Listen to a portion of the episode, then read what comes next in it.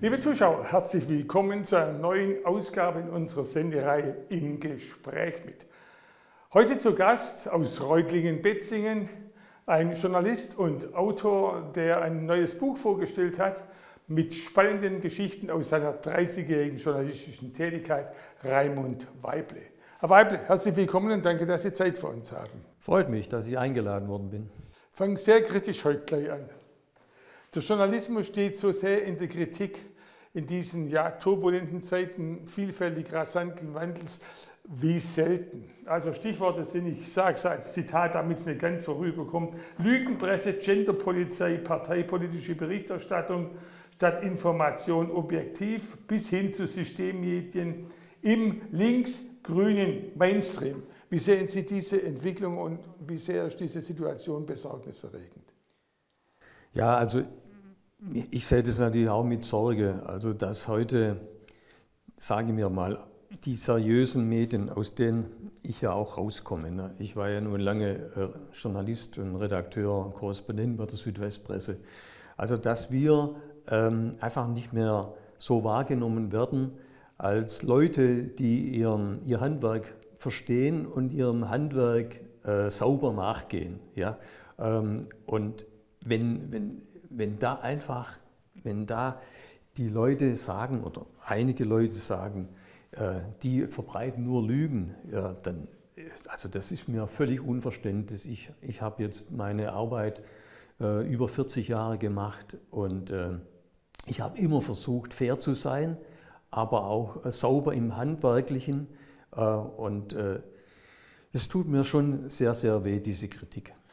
Was hat sich, Sie haben es angesprochen, in den 40 Jahren, insbesondere im Blick auf die jüngere Vergangenheit, Sie sind seit vier Jahren im Ruhestand, am Schluss so verändert? Gut, also ich komme ja aus dem Printmedium und da weiß man ja, wie, wie es da im Moment aussieht. Äh, die Auflagen gehen zurück, aber auch die Werbeeinnahmen. Und äh, die Verlage haben nicht mehr das Geld äh, wie damals. Ich, ich habe kürzlich mal wieder eine Kollegin getroffen, die unsere Chefin, Bürochefin war in Stuttgart. Und die sagt auch, also wir hatten eigentlich noch gute Zeiten, als die Verlage noch Geld hatten und sich auch äh, Personal, Leute leisten konnten, gute Journalisten leiten, äh, leisten konnten. Und äh, leider werden jetzt natürlich unter diesen Umständen werden die Redaktionen abgebaut.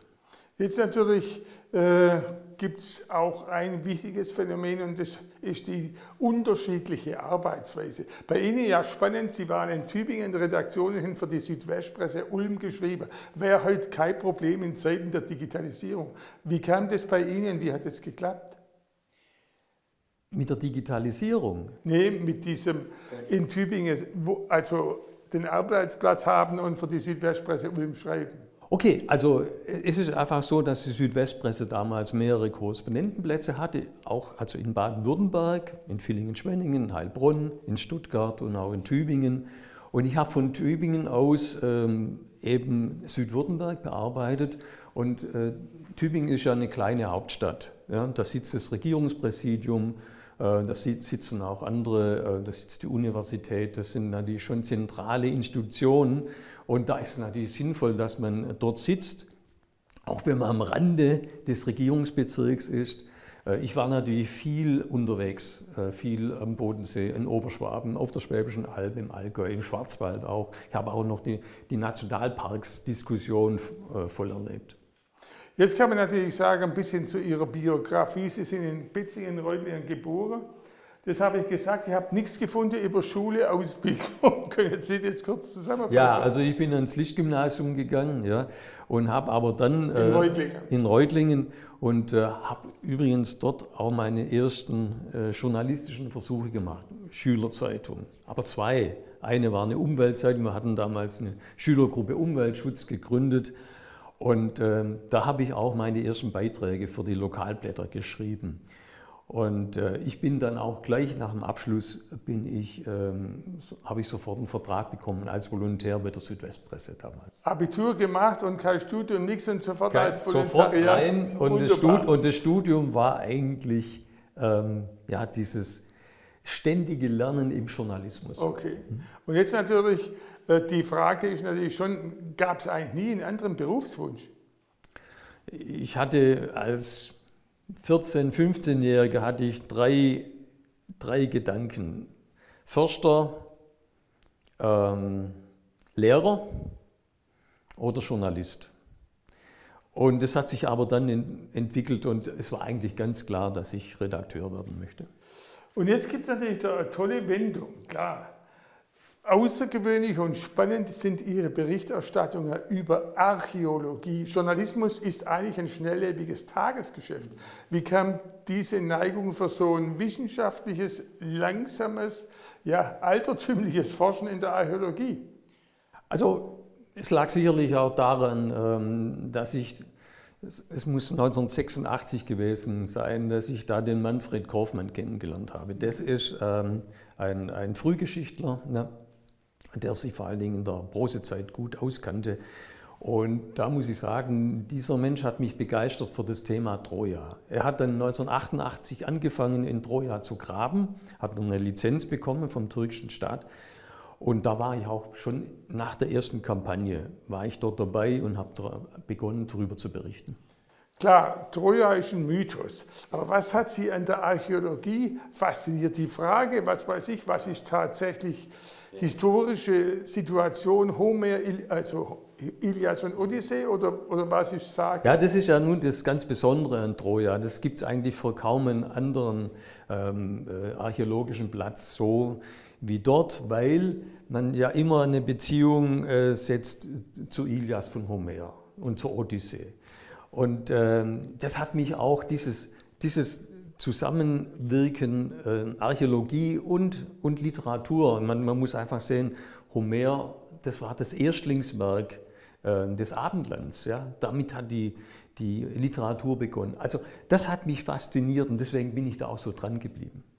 Und jetzt, wie ist der aktuelle Stand eigentlich? Was ist wahr, was ist nicht wahr? Hat man das hölzerne Pferd gefunden oder die schöne Helena oder wie muss man sich vorstellen? Das wird sicher nie gefunden werden. Ähm, man muss einfach sehen, Homer war ein Dichter und er hat ausgeschmückt und er hat sich was einfallen lassen, um eine schöne Geschichte zu erzählen. Ja? Er war ein großer Erzähler, war ein Meistererzähler. Bevor der geschrieben hat, hat er erzählt. Ja? Und deswegen, er musste die Leute packen mit Geschichten. Deswegen raubt er Helena beispielsweise. Ja, das ist bestimmt eine Erfindung. Ähm, Wenn es einen Trojanischen Krieg gegeben hat, es muss Trojanische Kriege gegeben haben, man sieht es ja an den Spuren, an den Befunden, ähm, dann ging es sicherlich um andere Dinge. Jetzt gibt es natürlich da sehr unterschiedliche archäologische Epochen. Also natürlich, Sie sprachen von dem Kaufmann und jetzt natürlich der Vorgänger war Heinrich Schliemann, ja. der hat den Schatz des Priamus in Troja entdeckt. Stimmt das? ja, also Schliemann war ja ein, ein tollkühner Kerl. Also äh, es war eine unglaubliche Persönlichkeit. Ja. Man muss es einfach mal sehen, wie der da rangegangen ist. Ähm, er hatte allerdings auch das Geld dafür, das muss man sagen. Das war die Voraussetzung, war ja Großkaufmann. Ähm, er hat am Krimkrieg beispielsweise, davon hat er profitiert. Aber er hatte eine unglaubliche Energie und hat sich also in diese Geschichte hineingefressen, in, in Troja. Wobei er nicht immer ähm, so umgegangen ist, wie man das eigentlich von einem soliden Wissenschaftler erwartet. Okay. Ja. Hat es mehr ein bisschen reißerisch gestaltet, um mehr Aufmerksamkeit ganz, zu gewinnen oder so? Er war ein ganz großer PR-Mann, deswegen, okay. er findet tatsächlich diesen tollen Goldschatz, der aus dem Jahr etwa 2500 vor Christus ist. Den findet er und was macht er? Er, er, gibt dem, er, er klebt sofort ein Etikett auf mhm. und nennt es den Schatz des Priamus. Mhm. Das, so eine Nachricht läuft durch die Welt. Klar. Ja? Ja? Und solche Dinge, das ging mit der Goldmaske des Agamemnon ja. in Mykene, ging das, hat er, ging das gerade so weiter. Okay. Also er war der perfekte PR-Mann. Jetzt kommen wir ein bisschen zu Ihrem Buch. Hat einen sehr besonderen Titel, an den Waschgruben ja. der Trojanerinnen. Wir waren bei Troja, aber wieso Waschgruben und wieso innen? ja, ja, also man denkt ja immer erst zunächst mal an die Trojaner, ja. ähm, wegen des trojanischen Pferds und so weiter, aber ähm, es gibt eine Stelle in der Ilias und da kommen tatsächlich die Waschgruben vor, mhm. an denen die Trojanerinnen in Friedenszeiten ihre schimmernden Gewänder gewaschen haben. Ja. So schreibt es Homer. Ja. Und ähm, da beziehe ich mich drauf. Und nicht nur auf die Waschgruben, sondern ähm, auf die Höhle, aus der das Wasser herausläuft. Und das war eigentlich ein Wasserbergwerk aus der Prosezeit. Jetzt, äh, was auch sozusagen das Buch im Untertitel schon hat, Geschichten aus drei Jahrzehnten journalistischer Arbeit. Welche Geschichte liegt Ihnen besonders am Herzen? Sind wahnsinnig spannende drin. Ich frage nachher noch nach, aber Sie sollten die Wahl haben. Was ist Ihre, Ihre Lieblingsgeschichte eigentlich? Also ich habe viele Lieblingsgeschichten, aber sagen wir mal, jetzt in diesem Buch finde ich jetzt die wichtigste Geschichte, die über den Hauptmann Kimmich, ja, ähm, der eigentlich viel getan hat für die Stadt Tübingen am Ende des Weltkriegs, des Zweiten Weltkriegs. Und dieser Mann ist eigentlich, ähm, dessen Verdienst äh, wird, ist bisher noch gar nicht gewürdigt worden. Und deswegen habe ich jetzt gedacht, diese Geschichte muss nochmal veröffentlicht werden zwischen zwei Buchdeckeln. Und ähm, da beschreibe ich, wie, wie Himi, Kimmich ähm, ähm, sich Verdienste erworben hat, damit eben äh, Tübingen nicht zerstört wird am Ende des Weltkriegs. Was hat er genau gemacht? Ja, er hatte eigentlich den Auftrag, äh, sich äh, vor Tübingen zu verschanzen und die Franzosen aufzuhalten. Das war ein ganz klarer Befehl seines Generals und diesem Befehl hat er, hat er, ähm, hat er nicht befolgt. Ähm, sicherlich war der erste Grund für ihn, er hatte befürchtet, seine ganzen Leute werden dort aufgerieben. Also es war ein sinnloses Unternehmen. Es gab ja so viele sinnlose Unternehmen am Ende des Kriegs. Deswegen, weil er einfach Verstand hatte, hat er das nicht getan. Aber er hat auf diese Art und Weise diese Mission von, von Theodor Dobler, diesem Lazarettarzt, der den, äh, der den äh, Franzosen das Angebot gemacht hat, dass Tübingen friedlich übergeben wird, diese Mission hat er unterstützt mit seiner Sache. Sie schreiben auch eine Geschichte zu Josef Ratzinger, späterer Papst Benedikt. Der war nur kurz in Tübingen, weil ihm, was weiß ich, die Nestwärme gefehlt hat. Was heißt es, gibt für einen Professor sowas wie Nestwärme? Ja, also ich, ich denke mal, Ratzinger war auch ein, ein Mensch, ähm, der musste sich auch wohlfühlen. Und ähm, er, er, hat ja, er ist ja 1966 von Hans Küng nach Tübingen geholt worden. Da war das Verhältnis zwischen den beiden auch sehr gut noch. Ähm, aber mit der Zeit äh, haben die sich entzweit. Ähm, es war auch die Studentenrebellion, die Vorlesungen wurden gestört. Mhm. Ratzinger mit seiner zarten Ach, Stimme, ja, Ratzinger mit seiner zarten Stimme konnte sich gegen die Studenten nicht durchsetzen, im Gegensatz zu Küng. Mhm. Ähm, es gab auch in der Fakultät, mhm. äh, das habe ich dort auch beschrieben, gab es Auseinandersetzungen. Und äh, es ist ihm einfach dann auch äh, von Bayern ein gutes Angebot gemacht worden, in der Nähe seiner Heimat dann zu lehren, eben dann in Regensburg. Ein Punkt würde ich zum Abschluss noch ansprechen, persönlich begonnen, persönlich Ende. Sie sind sehr sportlich bis auf den heutigen Tag und auch wichtig für das Projekt Bewegt euch. Dr. Lisa Federle, Jan-Josef Liefers, Raimund Weible, was ist das genau? Ja, also Bewegung, das lag mir selber, war für mich immer wichtig, schon als Kind. Ich, ich bin ja ein Allround-Sportler, ich habe Fußball gemacht, äh, ich, ich, war ein guter Läufer, äh, Radfahrer, ich spiele heute noch Tennis. Als, als wir das damals beobachtet haben, äh, während ähm, der Pandemie, wie die Kinder und Jugendlichen zu Hause saßen und auf dem Sofa, und sich nicht mehr bewegen konnten. Draußen die Sportplätze waren ja gesperrt. Da haben wir einfach gesagt, wir müssen da was tun. Und so kam eigentlich Bewegt euch, äh, so, so hat Lisa Feder dann Bewegt euch gegründet und ich habe sie da gerne unterstützt. Abschließend zusammengefasst, in Blick auf die Zukunft Printmedien. Was macht Ihnen Sorge, was stimmt Sie zuversichtlich? Gibt es in zehn Jahren noch Zeitungen?